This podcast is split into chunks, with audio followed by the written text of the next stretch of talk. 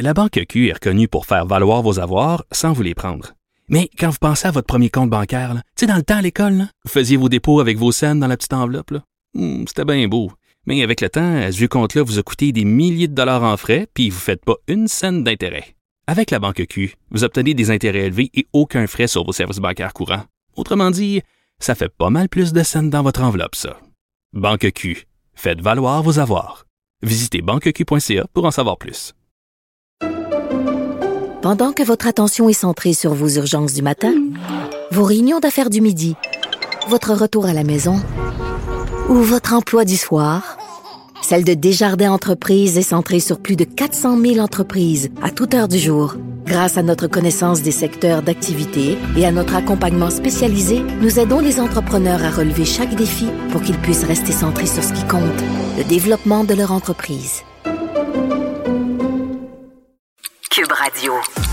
Les rencontres de l'heure. Rémi Nadeau et Antoine Robitaille. La rencontre Nado-Robitaille.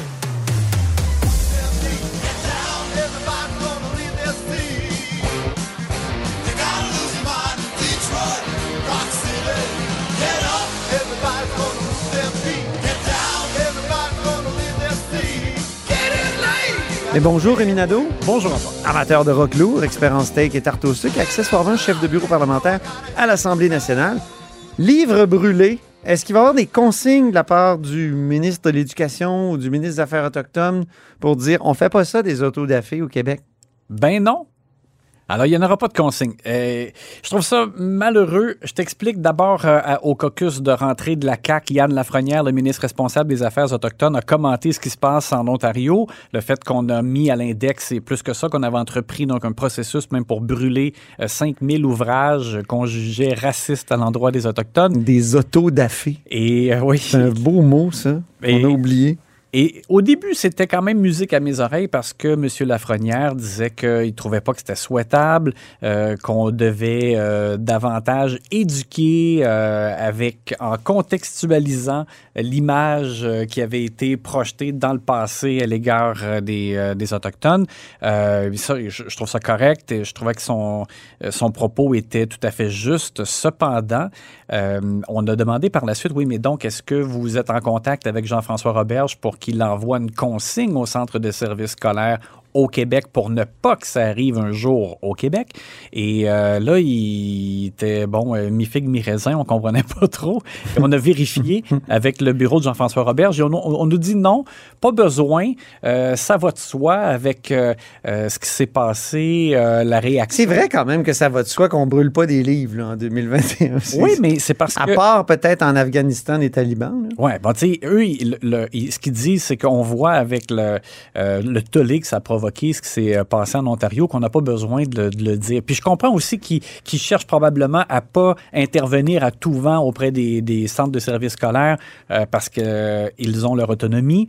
Mais moi, là, je te dis, ma préférence à moi, j'aurais aimé ça quand même que le gouvernement du Québec envoie le message qu'on ne fait pas ça, pas seulement ne pas brûler, mais ne pas mettre à l'index de façon générale. Moi, je veux même pas qu'on retire des bibliothèques des ouvrages pour des raisons idéologiques ou, ou parce que là, on censure rétroactivement euh, parce que nos mœurs ont évolué, que la société... Parce que je trouve qu'au contraire, on ne doit pas fermer les yeux, même sur des éléments moins glorieux de notre passé. On doit apprendre de notre passé et constater l'évolution. Alors, moi, écoute, je te dis, je- ma préférence, là, j'aurais aimé ça qui, qui envoie un signal. Ils jugent qu'ils n'ont pas à le faire. Écoute, on verra. La consigne serait quand même un peu drôle à lire. Là. On vous intime de pas brûler des livres. c'est Non, mais c'est de- quand même Non, mais pas, comme je te dis, pas seulement pas brûler, mais à mon avis, on devrait dire de pas retirer de des pas faire des index. Ouais. Ouais, pour des raisons idéologiques, tu sais, parce que si... euh, Je me souviens qu'il y avait eu une exposition à l'Université Laval quand j'y étais étudiant où on avait présenté les demandes de certains étudiants qui sont devenus célèbres, comme Lucien Bouchard, de consulter certains livres qui étaient à l'enfer, parce qu'on appelait ça carrément l'enfer, l'index. Et, c'est drôle. T'avais, t'avais Lucien Bouchard qui demandait à consulter un livre de Jean-Paul Sartre. qui était, ouais, qui était Quelle horreur! considéré maléfique. Oui, c'est ça. Exactement. Donc, Ben- euh, Rémi contre les index. Euh, Écoute, t'as pas mal raison. Ben, Ben voilà. Hein? Faudrait arrêter ça. Puis parce que, tu sais, je comprends. Faudrait que- pas faire ça. Je comprends que aussi on se fie au gros bon sens, mais euh, regarde en Ontario, il y a quand même quelqu'un qui a pensé que c'était une bonne idée de faire ça. là. Euh, moi, je pense qu'on n'est pas à l'abri que ça arrive un jour au Québec, qu'il y ait quelqu'un qui pense que c'est une bonne idée de faire cette niaiserie-là. Alors, bref, je, je pense qu'il vaut mieux prévenir que guérir, mais on verra. C'est la semaine des, des caucus, tu l'as dit, et il y a un caucus du Parti libéral du Québec. Et je dirais que le Parti libéral du Québec est pris avec la question partira, partira pas? Pour certains de ces vétérans.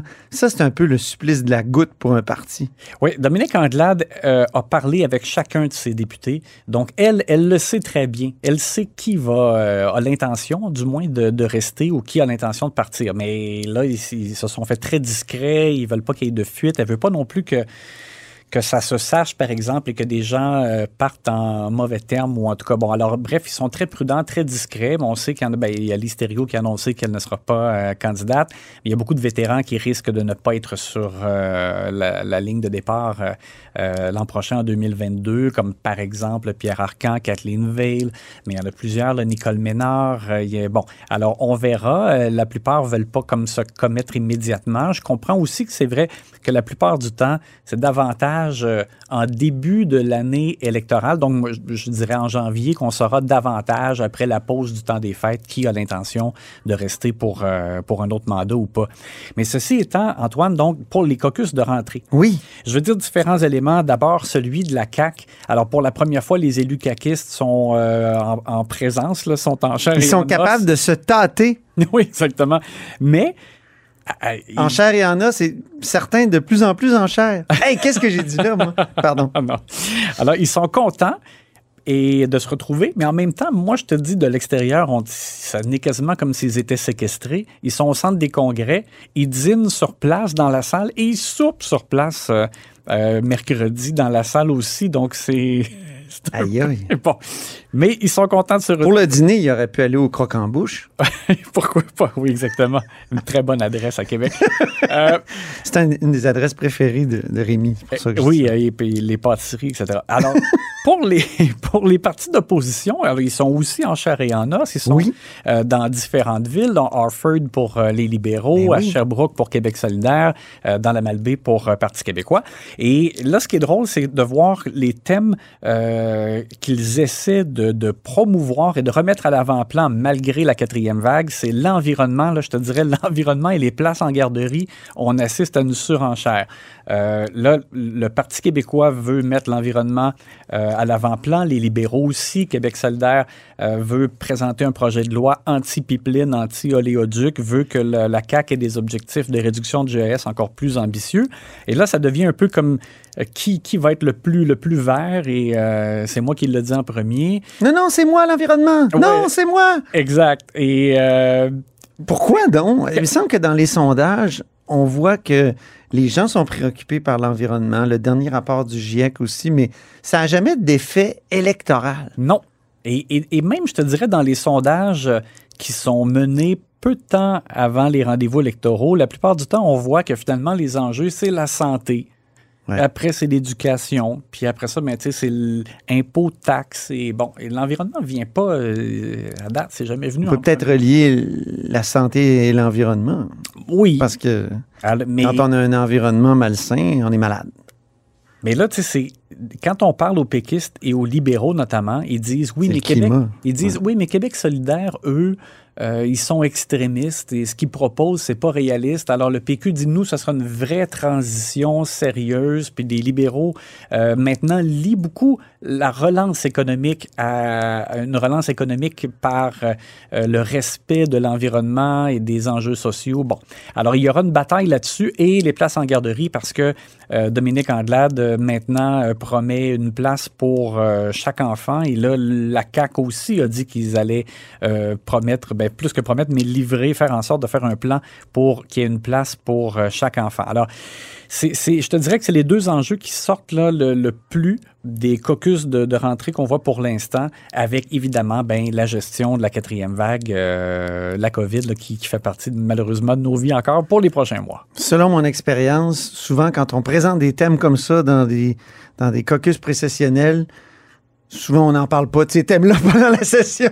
Il y a toujours des, thèmes qui s'imposent. Là, j'ai l'impression, moi, que le français aussi, avec euh, les commissions parlementaires autour du projet de loi 96, ça va être extrêmement important, surtout avec les dernières déclarations et, et prises de position de, de, de la commission scolaire English. English School Board. Exactement, oui, parce que c'est trois semaines, tu as raison de le souligner. euh, ça va euh, être un élément important de la rentrée parlementaire.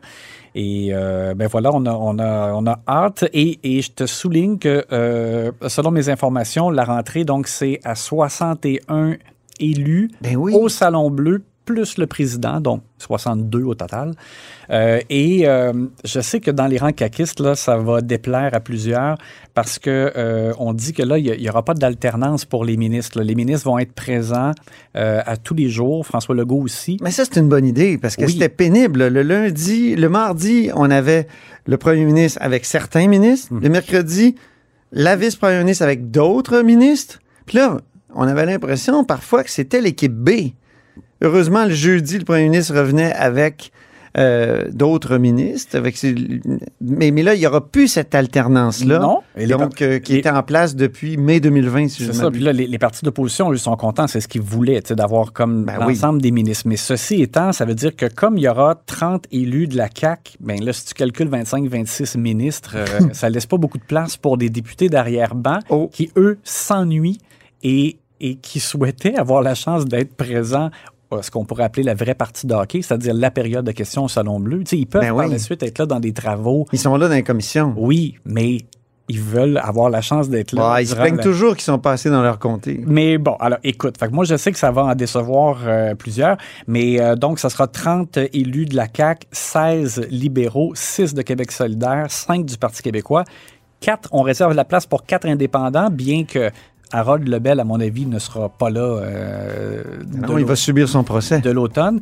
Harold Lebel du Parti québécois. Exact. Et il y a Catherine Fournier qui, elle, est en campagne électorale municipale du côté de Longueuil. Mais bon, on réserve quand même ces quatre places-là. Alors, c'est comme ça que ça devrait fonctionner euh, à la rentrée au Salon Bleu. Ben, j'ai hâte d'aller voir ça et on sera assis côte à côte, euh, Oui, comme sur une galerie de la presse euh, au centre Molson. pour suivre les échanges. oui, voilà. Alors, merci beaucoup, Rémi Nadeau. À demain.